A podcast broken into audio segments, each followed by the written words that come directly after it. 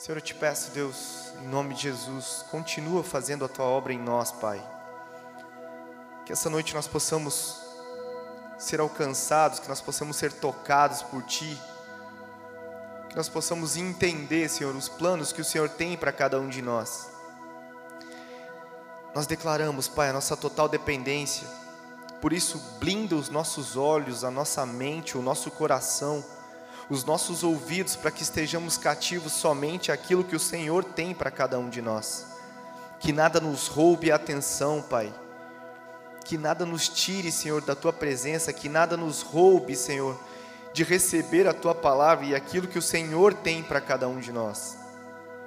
Eu te agradeço, Espírito Santo de Deus, porque o Senhor nos escolheu nessa noite, Pai, para estarmos aqui como uma chance de poder mais uma vez ouvir a tua palavra e colocar em prática tudo aquilo que o Senhor tem nos ensinado, tudo aquilo que o Senhor tem nos mostrado na tua palavra.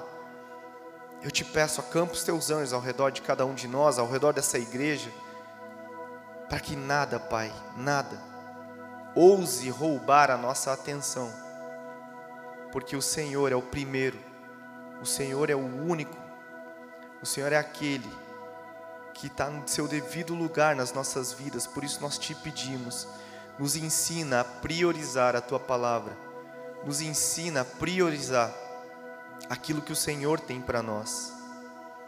Obrigado, Jesus, obrigado, Espírito Santo, porque o Senhor é real nas nossas vidas e a cada dia mais o Senhor tem se mostrado vivo, porque a tua palavra ela é viva e ela é eficaz e ela tem nos consolado, ela nos tem consertado, ela nos tem amado e exortado, porque o Senhor é um Deus que ama, que corrige e que nos ensina dia após dia a sermos totalmente dependentes da tua presença. Obrigado, Deus. É assim que eu oro e te agradeço em nome de Jesus. Aplauda Ele.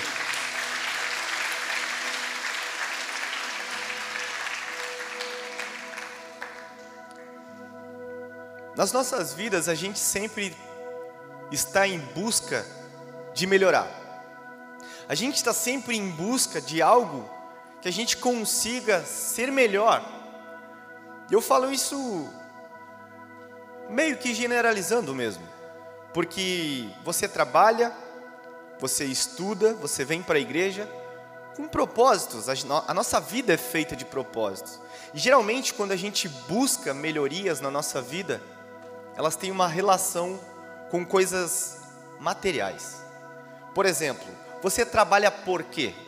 Porque você precisa comer, porque você precisa pagar suas contas. Alguém aqui não tem conta? Me ensina a fazer isso.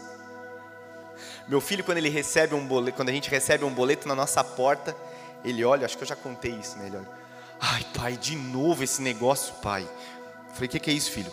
Conta pra gente pagar. Eu olho assim, pra gente? ele tem seis anos. Tipo assim, ele já toma. Ai, pai, mais uma conta. Falei, é, filho, essa é a vida.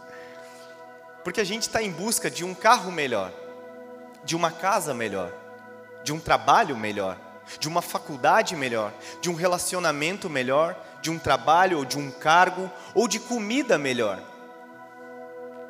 Sempre a gente está buscando algo melhor. E de verdade, não tem problema nenhum.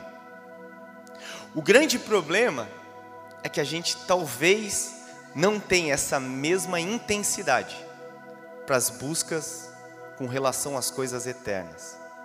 E é sobre isso que eu quero falar nessa noite.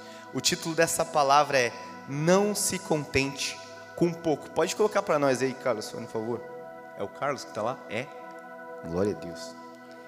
Esses dias eu estava tinha alguém lá, eu estava chamando de Vini, Vini, Vini, Vini, eu não lembro quem era, acho que era o Iago, né, Iago?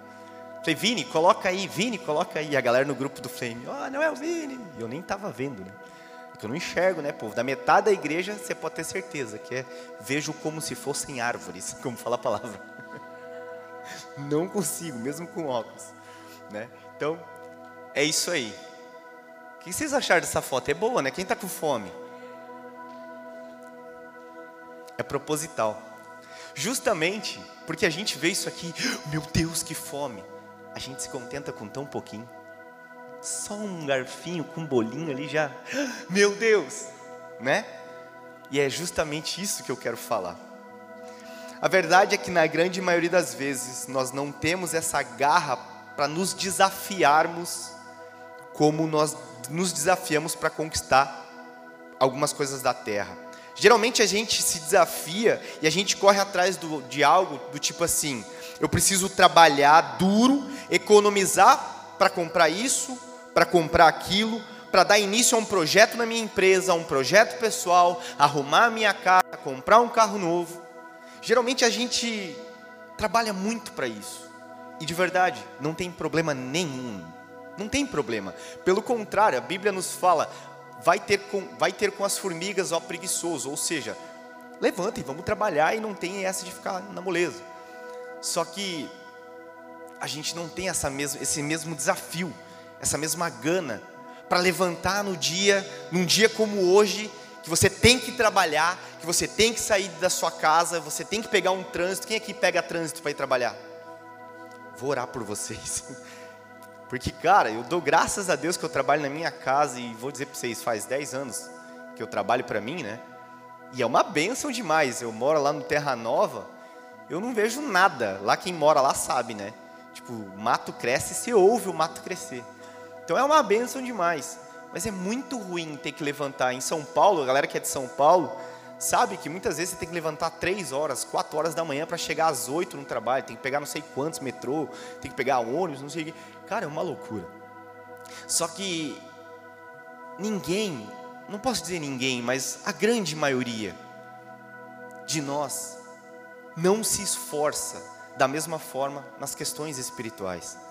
Quantos de nós, não precisa levantar a mão não, mas quantos de nós hoje acordaram e disseram assim: Cara, hoje, antes de eu ir trabalhar, antes de eu comer, antes de eu pegar o celular, eu vou ler muito mais do que eu li ontem. Eu vou passar uma hora a mais do que eu passei ontem. Você entende? É nessa busca, e de verdade, não é uma competição. Não é uma competição onde você tem que estar sempre competindo com alguém. Quanto você leu hoje, Nena? Ah, eu li três capítulos, então amanhã eu vou ler seis. Ah, tu leu seis, então eu vou ler dez. Você orou duas horas, então vou orar quatro. Não é por isso. Mas a questão é que nós nos contentamos com muito pouco, quando a relação é a busca com Deus.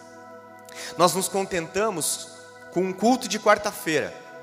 Sabe por que, que eu digo que a gente se contenta com o culto de quarta-feira? Porque eu já ouvi várias vezes. E talvez você já tenha dito assim como eu um dia disse: Hoje eu vou no culto no domingo, porque aí eu estou abastecido para a semana. Nossa, que bom foi ter pego um culto na quarta, porque eu já estava esgotado, agora deu uma reanimada, uma, uma abastecida. Jesus, Ele não quer te abastecer, Ele quer que você viva pleno, completo nele. Essa é a diferença de viver com Jesus ou de somente ouvir falar de Jesus. Que a gente possa ser aqueles que vão receber algo especial do Senhor nessa noite, porque de verdade, Ele tem muito mais para mim e para você.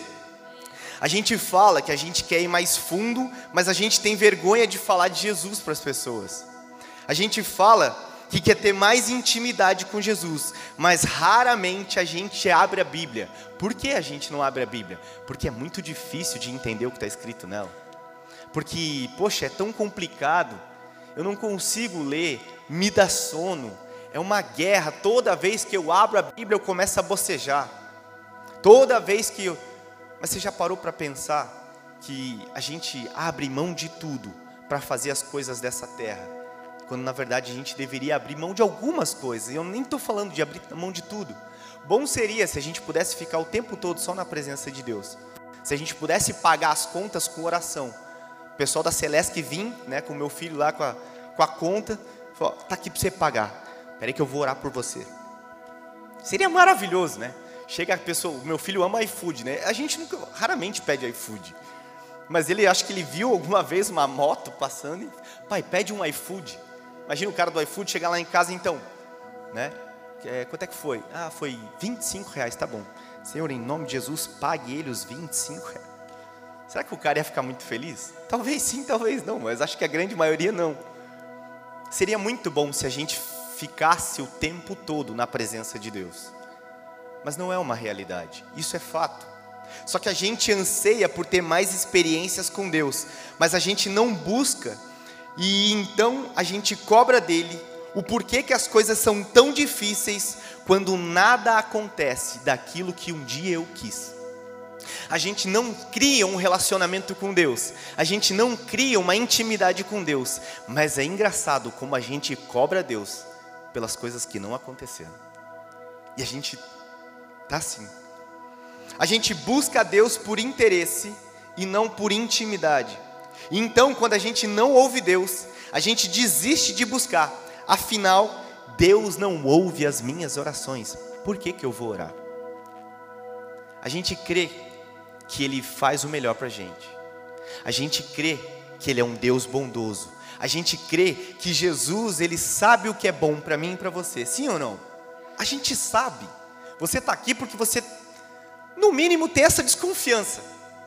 No mínimo você pensa assim, não, cara, pelo que eu já ouvi falar de Deus, de Jesus, esse negócio de Espírito Santo, Ele é bom, Ele é um Deus bom. Né? Talvez você entre naquela assim, ah, mas se Deus fosse bom, não tinha guerra, se Deus fosse bom, não tinha crianças passando fome. Talvez essa seja uma dúvida sua. Mas você já viu Deus descer do trono dele para fazer guerra com você? Para fazer guerra no Iraque? Para fazer guerra na, nas favelas do Rio? Deus ele não desce do trono para fazer. A, a guerra acontece justamente porque existem homens e mulheres que não conhecem a Deus. Você sabia que não existe escuridão como assim, Raul? Se apagar todas as luzes, aqui vai ficar preto. Na verdade, existe ausência de luz. Não é que não exista escuridão, existe ausência de luz. E o bem e o mal é a mesma coisa. O mal só age porque existe ausência do bem. Se todo mundo fizesse o bem, você acha que teria criança passando fome? Se todo mundo fizesse o bem, você acha que teriam guerras brigas, homicídios, assassinatos. Se todo mundo tivesse Jesus, isso chamaria paraíso. Mas a verdade é que Deus tem muito mais para entregar para aqueles que o buscam de verdade. Por isso nós não podemos nos contentar com a nossa pouca busca diária. Ele tem muito mais para dar para mim e para você. Mas ele vai dar de acordo com a minha fome, com a minha sede. Ele vai entregar para mim aquilo, e ele pode até por misericórdia, como ele fez com Paulo. Paulo não tinha fome e não tinha sede, mas um dia ele encontrou um banquete na frente dele. E ele perguntou: Ei Senhor, quem é o Senhor? E ele disse: Eu sou Jesus, a quem tu persegues. E a partir daquele momento, Paulo entendeu que na frente dele tinha um banquete e ele poderia comer daquele banquete todos os dias. Sabe o que, que Paulo fez até que ele morresse? Ele lutou, ele perdeu a vida, ele foi agredido, ele foi preso por amor ao Jesus, que um dia eu e você já tivemos esse contato. Jeremias 29, 11 fala: Porque eu sou que conheço os planos que eu tenho para vocês, diz o Senhor. São planos de fazê-los prosperar e não de causar dano planos de dar a vocês esperança e um futuro. Em Ezequiel 47, Deus leva Ezequiel a ter uma visão. Você começa lá do capítulo 40, você vai vendo que Ezequiel é levado por, vários, por várias partes de Israel em visão. E aí chega no versículo, no capítulo 47, Deus começa a levar ele para um rio onde as águas batem nos tornozelos. E aí então ele anda mais mil côvados. E aí ele encontra águas que dão nos joelhos. E aí mais mil côvados ele encontra águas que dão nos lombos. E aí andando mais um pouco, Deus leva Ezequiel aí para uma parte daquele rio que a Bíblia fala que era impossível atravessar, que só atravessaria a nado. Isso tem ligação direta com a questão de intimidade, de busca e de fome que Ezequiel tinha com Deus. Só que o que mais me chama a atenção nessa passagem é o que está escrito lá no versículo 9: Abre para nós aí Ezequiel 47, no versículo 9, se eu não me engano. Vamos ver se eu não estou errado. Pode ser que sim. Aí, pode colocar na NVI para ficar mais fácil, Carlos, por favor.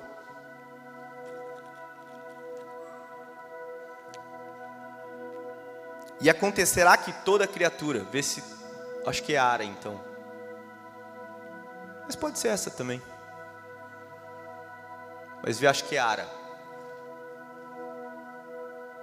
Começa assim: E acontecerá que toda criatura vivente, aí, que vive em enxames, viverá por onde quer que passe esse rio, e haverá muitíssimo peixe, e aonde chegarem estas águas, tornarão o que?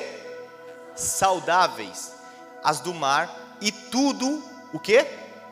Viverá por onde quer que passe esse rio. Essa passagem Ezequiel está falando assim: olha só, sabe aquelas águas? Você já experimentou andar na praia com água nos tornezelos? É fácil, certo? Você vai andando, você vai chutando a água, é até lindo, né? Bate umas fotos. Aí quando ela está no joelho, já dá uma, uma pesadinha, mas ainda continua fácil. Quando ela está no pescoço, no meio das costas, nos lombos, como fala a palavra, você já perde meio o rumo. Você não consegue ter tanta força para chutar a água, né? Mas quando você está com água passando de você, é muito difícil. Você perde o chão, você perde tudo. Só que é nesse momento que quando a gente está precisando de uma cura, ele diz que quando a gente mergulha mais profundo, a gente põe para mim de novo 47, 9. Quando a gente está precisando de cura, a gente se torna saudável. E quando a gente está morto, é que nesse rio a gente vai viver. Porque quanto mais nele eu tô, mais vivo eu fico. Quanto mais nele eu me aprofundo, mais saudável eu fico. E quanto mais eu me afundo nele, mais difícil fica para eu controlar a minha própria vida. Essa é a diferença. Sabe por que, que a gente, antes disso, quanto mais fundo, mais curas a gente tem. Quanto mais profundo a gente vai, mais vida a gente tem. Romanos 8, 28 fala assim: Sabemos que Deus age em todas as coisas para o bem daqueles que o amam, dos que foram chamados de acordo com o seu propósito. Sabe por que, que a gente não pode se contentar com pouco? porque Jesus é melhor do que todas as coisas. Fala assim: Jesus é melhor do que todas as coisas. E eu vou mostrar para vocês. Hebreus 1:6 fala que Jesus é melhor do que os anjos. Hebreus 3, do versículo 3 até o 4, fala que Jesus era digno de maior glória que Moisés e todos os profetas. Só que para a gente em 2021 é fácil entender isso. Porque a gente não conheceu Moisés. A nossa fé não foi baseada em Moisés. A nossa fé é baseada em Jesus, amém? Mas fala isso para um judeu, que a fé dele era baseada na lei mosaica.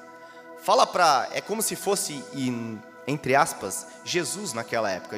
Moisés era o, é, era o cara, tipo, tudo que ele tinha, todos os direcionamentos que Moisés estava dando, ele era a referência. Mas de repente chega uma nova galera, chega um novo homem que diz: Ei, sabe Moisés? A glória dele, a minha é muito maior, a minha é incomparável, a minha não tem comparação. Então, para um judeu ouvir isso, ele, mas espera, como assim? Alguém que já era tão santo, que tinha um contato direto com Deus, porque Moisés tinha contato direto com Deus, ele subia o monte e ouvia a palavra, ele recebia as coisas diretamente de Deus, olha que loucura. Só que sabe de uma coisa? Hoje a gente não precisa de mais alguém. Hoje a gente tem acesso direto. Porque o véu do templo se rasgou. E hoje nós podemos entrar direto na presença. Hebreus 7, 26 e 28 fala que Jesus era maior do que todos os sacerdotes. Sabe por que, que a gente não pode se contentar com pouco? Porque Ele é o médico para quem quer cura. Isaías 53, no versículo 4 ao 5. Abre aí, Carlos. Isaías 53, 4 e 5. Certamente ele tomou sobre si as enfermidades e sobre si levou as nossas doenças. Contudo, nós o consideramos castigados por Deus, por Deus atingido e afligido. Mas ele foi transpassado por causa das nossas transgressões, ele foi esmagado por causa das nossas iniquidades. O castigo que estava o castigo que nos trouxe a paz estava sobre ele, e pelas suas feridas nós fomos sarados. Nós fomos sarados, porque ele morreu naquela cruz, ele se entregou. Sabe por que, que a gente não pode se contentar com pouco? Porque Jesus nos deu livre acesso a Deus. Efésios 2, no, no versículo 18, fala assim: porque ele, porque, porque por ele ambos temos acesso ao Pai em um mesmo Espírito. Sabe que na lei antiga, no Velho Testamento, tanto na parte de Moisés quanto um pouco mais para frente, depois de Êxodo, enfim, Levítico, tudo, os sacerdotes eram os únicos que conseguiam entrar no Santo dos Santos, no Santíssimo Lugar.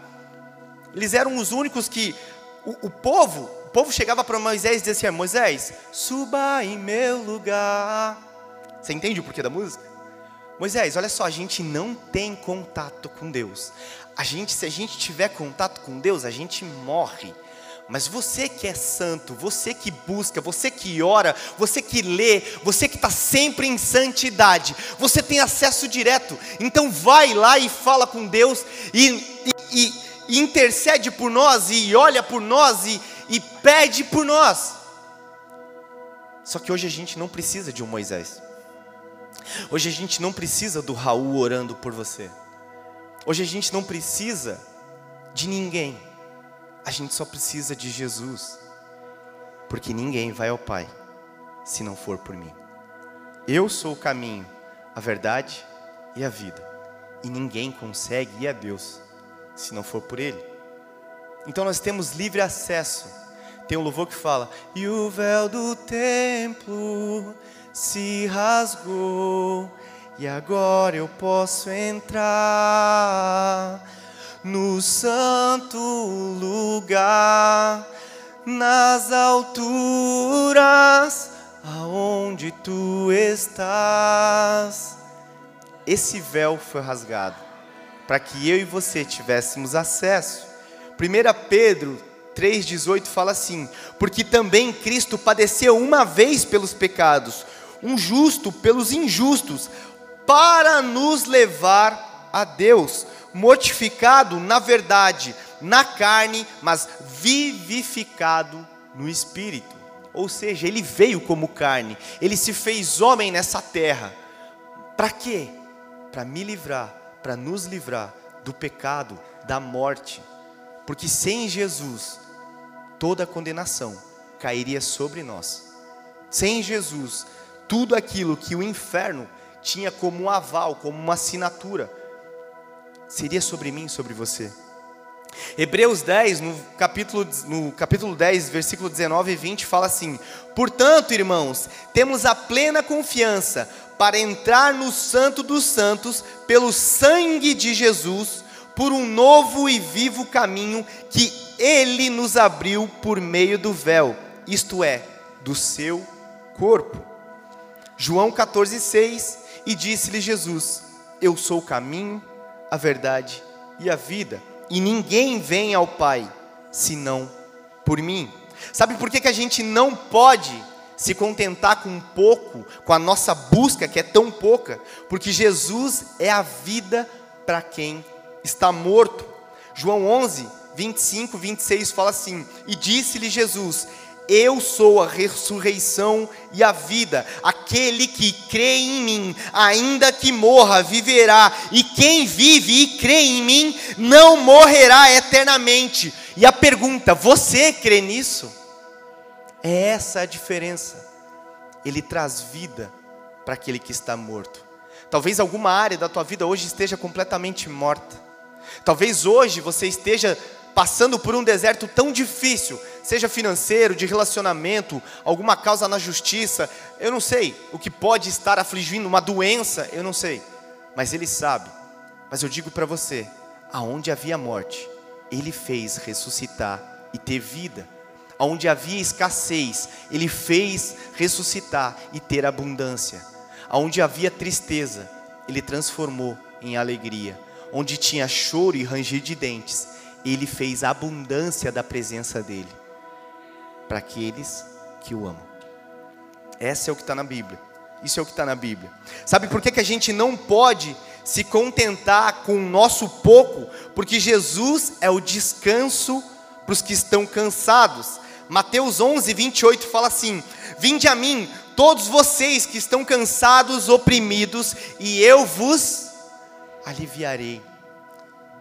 Só quem tem dor sabe como é bom ter um alívio dessa dor. Só quem está com, quem tá com dor de cabeça agora? Alguém? Você? Você? Quem mais? Só vocês duas? Mais alguém? Pode levantar. Vem aqui em cima, por favor. Pode vir, Gabizinho.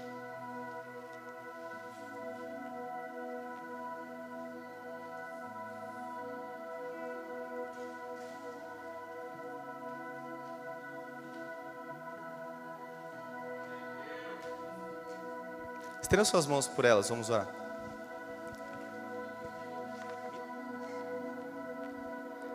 Senhor, nós declaramos cura sobre a vida da Camila agora e sobre a vida da Ana Gabriela também, Pai, em nome de Jesus. Nós declaramos, Pai, a tua cura, o teu sangue lavando elas, purificando, dor de cabeça, bata em retirada em nome de Jesus.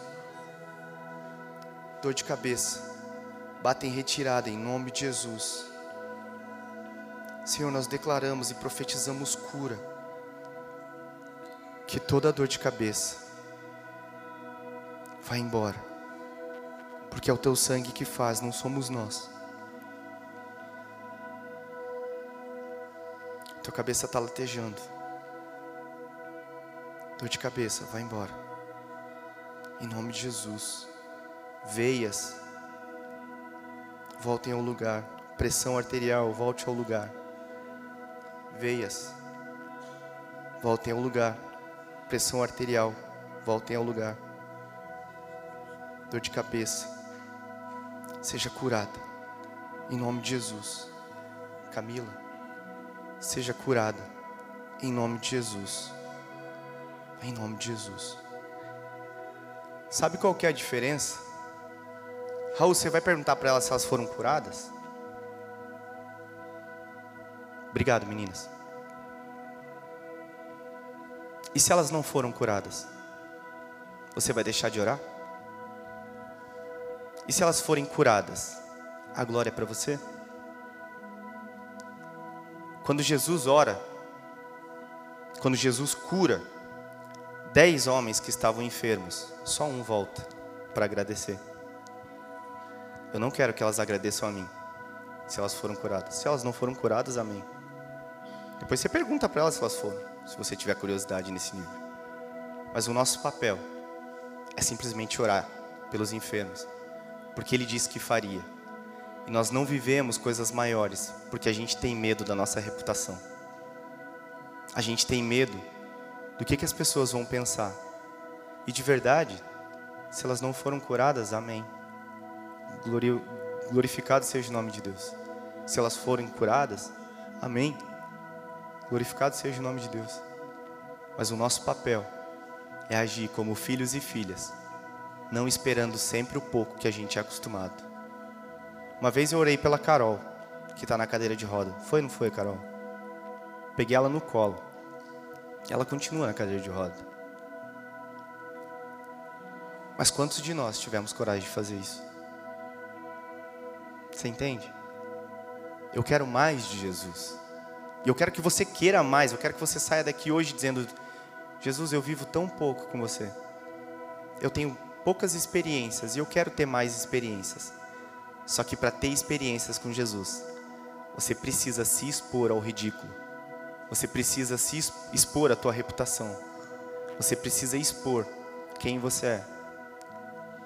Eu creio na cura da Carol, assim como eu creio na cura da Camila, na cura da Gabi.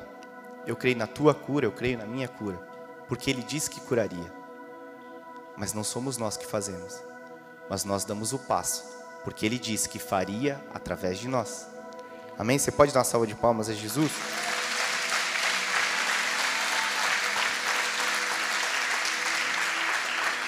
Efésios 3, no versículo 16 até o 21 fala: Oro para que com as suas gloriosas riquezas ele os fortaleça no íntimo do seu ser com poder, por meio do seu espírito, para que Cristo habite no coração de vocês mediante a fé.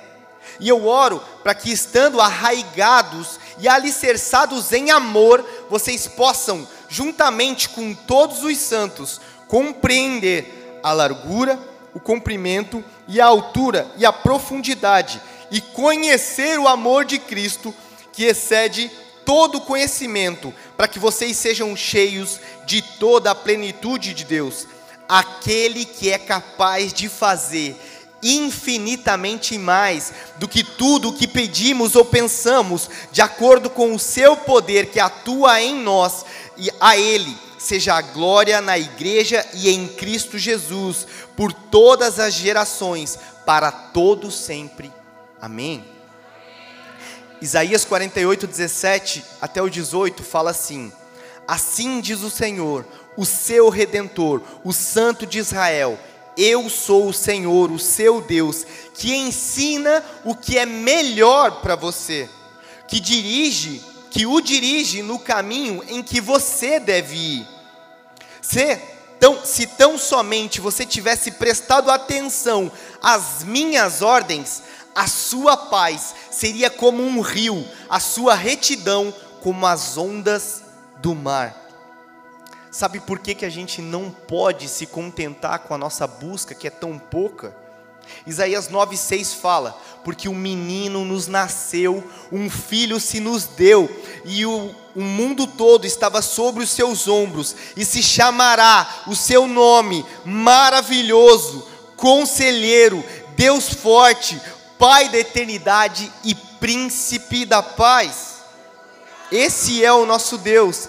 Se você precisa de maravilhas, Ele é um Deus maravilhoso. Se você precisa de conselhos para tocar a tua vida, para avançar, se você não sabe para onde você vai, você precisa de um conselheiro, Ele é o nosso Deus conselheiro. Se você está se sentindo fraco, se você está se sentindo oprimido, se você está numa crise de ansiedade, de pânico, entrando numa depressão, ele é o nosso Deus forte, Ele é o Pai da eternidade. Se você está em guerra nesse momento, Ele é o príncipe da paz.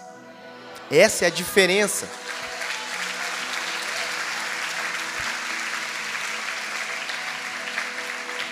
Sabe por que, que a gente não pode nos se por que, que a gente não pode se contentar com pouco?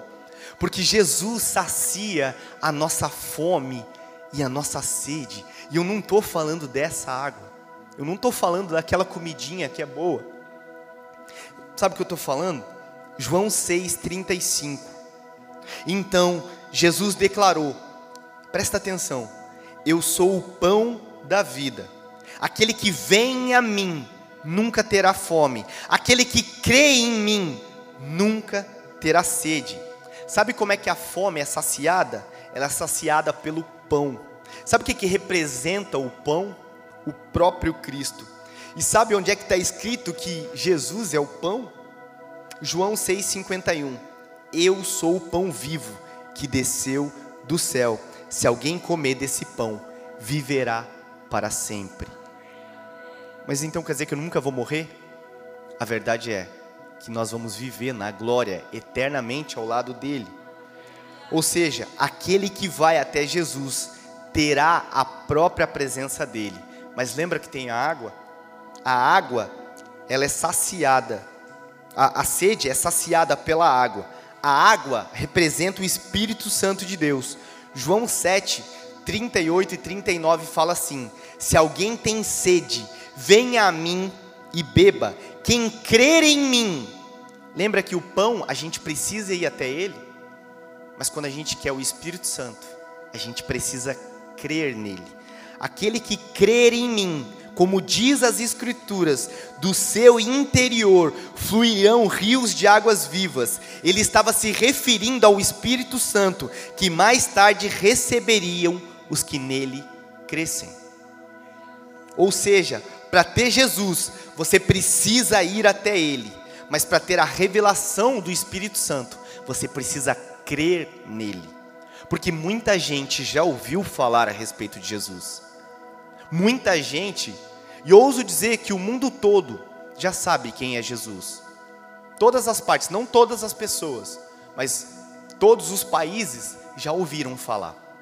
Acredito que todos os estados dessas nações já ouviram falar de Jesus. O problema não é conhecer Jesus, porque Jesus era conhecido por Satanás. A Bíblia fala que os demônios reconheciam Jesus. Tanto que quando ele chega no Gadareno, ele fala: Cara, é o seguinte, por favor, não chega perto da gente, porque a gente sabe quem você é. Os demônios reconhecem Jesus, Satanás reconhece Jesus, nós reconhecemos Jesus, é a mesma coisa. Agora, quando nós temos o Espírito Santo em nós, reconhecemos que Ele é o nosso Salvador e vivemos de acordo com aquilo que Ele nos direciona, então nós somos chamados de filhos. Certa vez uma pessoa me questionou: Raul, todo mundo é filho de Deus? A verdade é que não. A Bíblia me fala que todos nós somos criaturas de Deus, que fomos criados, mas deu-lhes o direito de se tornarem filhos aqueles que os reconhecem como um pai. Existe uma diferença entre ser criatura e ser filho. Raul, todo mundo é filho só se você reconhece ele como pai. Se eu chegar para o Fábio, cadê o Fábio? O Fábio está aqui. Fábio, oi pai, tudo bem? As Marias vão dizer, ei filho, tá louco? Eu só tenho três irmãs, né? Só tenho três filhas. Eu não posso chegar para o Fábio, a não ser que a partir de hoje ele me reconheça como filho e ele verdadeiramente se torne o meu pai. Essa é a diferença. Você pode dizer que é filho de Deus, mas se você não reconhece ele como seu pai, você é só uma criatura ainda. Por isso a gente faz uma oração para aceitar ele. Por isso a gente faz uma oração reconhecendo que Jesus é o nosso Salvador, é o nosso Senhor. Porque não é só essa oração que vai fazer eu virar filho, amém? Porque às vezes a gente tem a, a errada noção de que quando a gente levanta a mão e diz: Senhor, eu te aceito como meu Senhor, como meu Salvador, escreve o meu nome no livro da vida, porque a partir de hoje eu, eu te reconheço como Pai e eu quero que você me reconheça como filho. Quando a gente faz essa oração, ela não é um aval para eu e você. Dizemos que agora somos salvos. A questão é a minha vida, os frutos que eu vou dar a partir dessa oração para frente, é que vão dizer se eu realmente amo a Jesus e sigo a Jesus. Judas, né, como eu falei no domingo, Judas andava, ele andou três anos com Jesus. Três anos. Mas ele era um ladrão e ele era aquele que mentia, aquele que roubava e aquele que traiu Jesus. Ah, Raul, mas Pedro também negou Jesus. Mas qual é a diferença dos dois? Um se arrependeu, o outro não. Na cruz, tinha dois ladrões. Um creu, o outro não. O que creu, disse para Jesus: Jesus, Lembra-te de mim quando você entrar no paraíso. Hoje mesmo eu estou te dizendo, nesse momento eu estou te dizendo agora, quando eu estiver no paraíso, você vai entrar. Mas ele teve que crer, porque essa é a diferença entre um filho e alguém que só diz que conhece Jesus.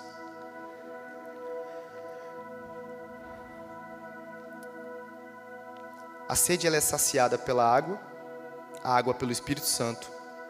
João 7, 38 e 39 fala: Se alguém tem sede, venha a mim e beba. Quem crer em mim, como diz a Escritura, do seu interior fluirão rios de água viva. Ele estava se referindo ao Espírito Santo. Nós não devemos nos contentar, porque somos participantes de uma igreja. A gente não pode se contentar porque a gente ouve palavras de ânimo e de esperança. A gente não pode se contentar porque a gente serve em um ministério. Quantos aqui servem em algum ministério? E os outros, por que não? Fica a dica. Nós não devemos nos contentar porque a nossa vida financeira, o nosso casamento ou o nosso trabalho está estável. Porque isso é tão pouco. Jesus tem muito mais para mim e para você. Quem estava assistindo as pregações na conferência? Se você não assistiu, dá um jeito, entra lá no Bola de Neve, lá no YouTube, Bola de Neve Oficial, e assiste todas as pregações. É uma montoeira de pregação, é uma mais doida que a outra.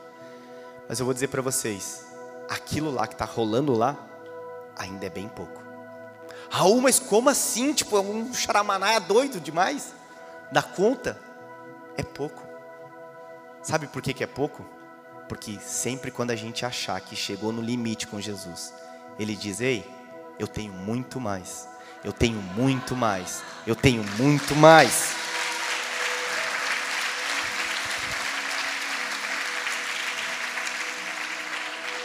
Não se contente até que Ele realmente seja o centro da tua vida e a razão pela qual você vive. Enquanto Ele não for o centro da tua vida, não descanse. Uma vida com Jesus, uma vida com Deus, uma vida com o Espírito Santo, ela é simples. O Evangelho é simples. Sabe quem complica? Eu e você. A gente só precisava ler e pôr em prática. Sim ou não? É isso, a Bíblia fala. Aquele que tem os meus mandamentos e os guarda, esse é o que me ama. Aquele que tem os meus. Eu sou muito do louvor, né, cara? Que loucura. Mas eu lembro dos louvor durante o rolê, vai. Você entende? E aí, aquele que tem os meus mandamentos e os guarda, ou seja, pega a Bíblia e guarda embaixo da gaveta, esse é o que me ama. É? Claro que não. Aquele que tem os meus mandamentos e os guarda, ou seja, coloca em prática dentro do seu coração e começa a fazer aquilo, esse é o que me ama. Quando eu digo que eu amo a Jesus, mas eu odeio quem está do meu lado, sabe o que a Bíblia me fala?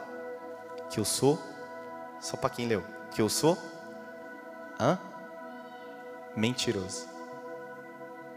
Aquele que ama a Deus, mas odeia o seu irmão, é mentiroso. Se odeia o seu pai, como você vai amar a Deus? Se odeia o seu irmão, seu pai te magoou tanto.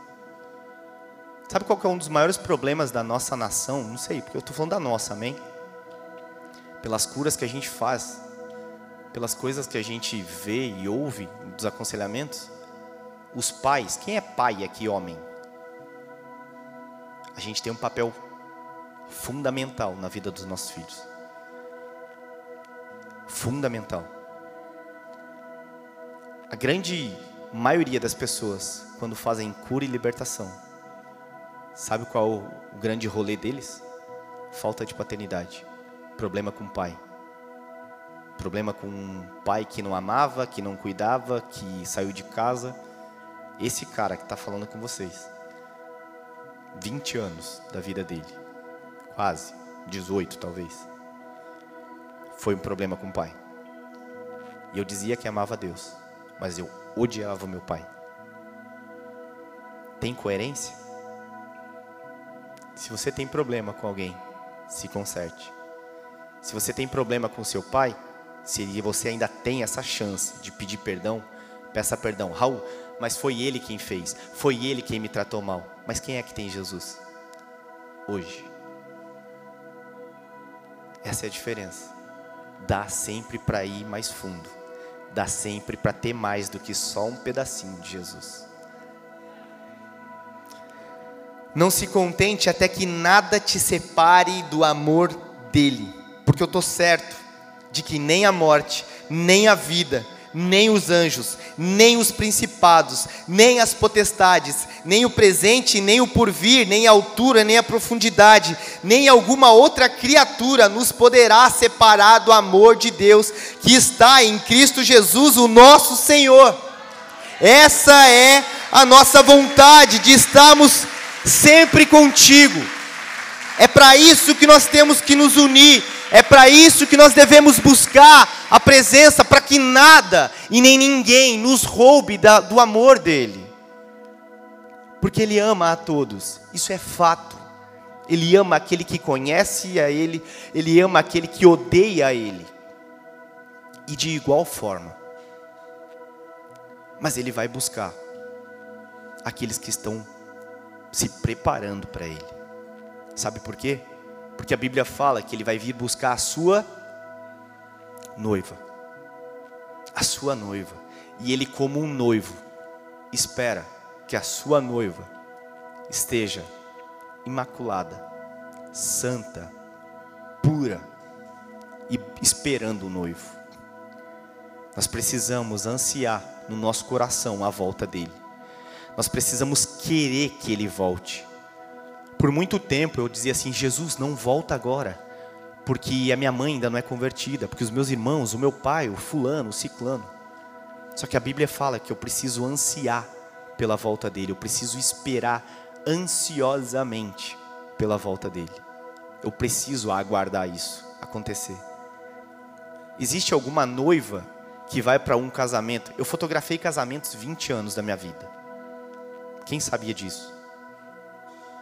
Algumas pessoas. O povo é mais novo, não conhecia. 20 anos eu fui fotógrafo de casamento, exclusivo de casamento. 20 anos não. 20 anos eu fotografei, uns 15 foi de casamento. Eu nunca vi uma noiva não se arrumar para o casamento. Você conhece alguma noiva que foi para o casamento e não se arrumou? Conhece? Alguém conhece de verdade? Pode levantar. Não? Ninguém. Talvez o noivo, né? O noivo o noivo é 30 minutos e está pronto. A noiva é 30 horas. Eu ia fazer o make-off do noivo, era tipo 30 minutos. Da noiva era 4 horas antes. Porque Jesus se importa com a noiva. Jesus se importa com o quanto a gente espera Ele, o quanto a gente se prepara para Ele, o quanto a gente anseia estar com Ele. Esse é Jesus. A nossa vida só é vida porque Ele deu sua própria vida.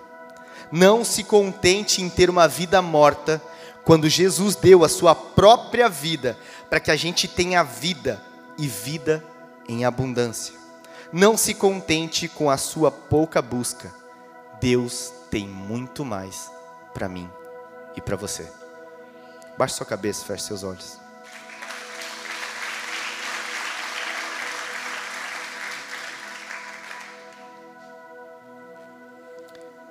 Essa é uma palavra para que a gente saia daqui hoje. Entendendo que a gente precisa buscar mais. E mais do que buscar, é querer buscar. Porque no começo pode ser que seja por obrigação. No começo pode ser que seja por sacrifício. No começo pode ser que seja empurrando. Seja ruim. Ler, orar, jejuar, buscar, entrar em santidade, sair do pecado, parar de fumar, parar de usar droga, parar de fazer sexo antes do casamento, parar de ver pornografia. No começo é terrível, é muito difícil. Mas com o tempo, a gente vai sendo purificado pelo Espírito Santo. E então, vai se tornando prazeroso estar na presença de Jesus. E aí aquilo que era um fardo hoje é um jugo leve e suave. Aquele que quer vir após mim, negue-se, tome a sua cruz e me siga. Negar a, negar a si mesmo é você abrir mão das suas próprias vontades. Tomar a sua cruz é quando você realmente escolhe não mais pecar. Tem muita gente hoje que está preso no pecado, Tem muita gente hoje que tem um pecado de estimação e que recorrente, costumeiramente, volta ao pecado e volta ao pecado, seja da mentira, seja da falta de perdão, seja da pornografia, seja da traição, seja do ódio incontrolável por alguém, seja das drogas. Não importa quem você é nessa noite, não importa qual é o teu pecado, não importa se você deixou Jesus de lado até hoje. O que importa é o que você vai fazer com ele a partir de hoje. Não se contente com pouco. Jesus tem mais para derramar sobre a tua casa. Jesus tem mais para derramar no teu trabalho. Jesus tem mais para derramar no teu ministério. Jesus tem mais para derramar no seu marido, na sua esposa, nos seus filhos, dentro da sua faculdade. Jesus tem mais para derramar nessa cidade, mas Ele me levantou, Ele te levantou, Ele nos levantou para sermos aquela voz profética no meio dessa nação. Aonde estão aqueles que são filhos? Aonde estão aqueles que vão querer mais? Eu e você precisamos ansiar mais por Ele. A gente precisa querer mais. Não se contente com as poucas coisas que você e eu temos feito. Não se contente apenas em orar 15, 20 minutos por dia. Não se contente em ler dois, três capítulos da Bíblia. Faça mais. Busque mais. Anseie por mais. Eu quero fazer uma oração com você. Para você que está nos visitando nessa noite para você que nunca fez uma oração aceitando Jesus como seu Senhor e como seu Salvador. Mas eu quero orar por você que já aceitou Jesus. Eu quero orar por você que já fez essa oração aceitando, mas que sente que pode fazer muito mais, que pode ir muito mais fundo, que pode mergulhar a níveis mais profundos com Ele. Eu queria que você ficasse de pé e você fechasse os seus olhos e colocasse a mão no seu coração e declarasse assim comigo: Senhor Jesus, nessa noite, eu entrego a minha vida nas tuas mãos. Eu declaro que a partir de hoje eu vou te buscar incansavelmente mais, até que o Senhor se revele e conte a mim segredos que só a mim serão revelados. Escreve o meu nome no livro da vida. Me torna o teu filho, porque eu te reconheço como meu Pai, como meu Senhor e como meu Salvador. Escreve o meu nome no livro da vida, porque a partir de hoje eu me comprometo a ir mais fundo, a sair do raso, para te buscar e te compreender, eu te amarei acima de tudo, até que o Senhor venha. Em nome de Jesus. Amém. Pai, nós te agradecemos por cada um que fez essa oração, Deus. Nós te pedimos, Pai, nos ajuda a cumprir essas promessas, nos ajuda, Senhor, a cumprir tudo aquilo que nós falamos nessa noite, nos ensina como ir até o Senhor, como ter mais da tua presença. Nos revela a tua presença, nos revela a tua face, nos derrama sabedoria, discernimento, entendimento, acrescenta sobre nós fé, para que possamos estar frente a frente contigo, quando o grande dia chegar, em nome de Jesus. Amém.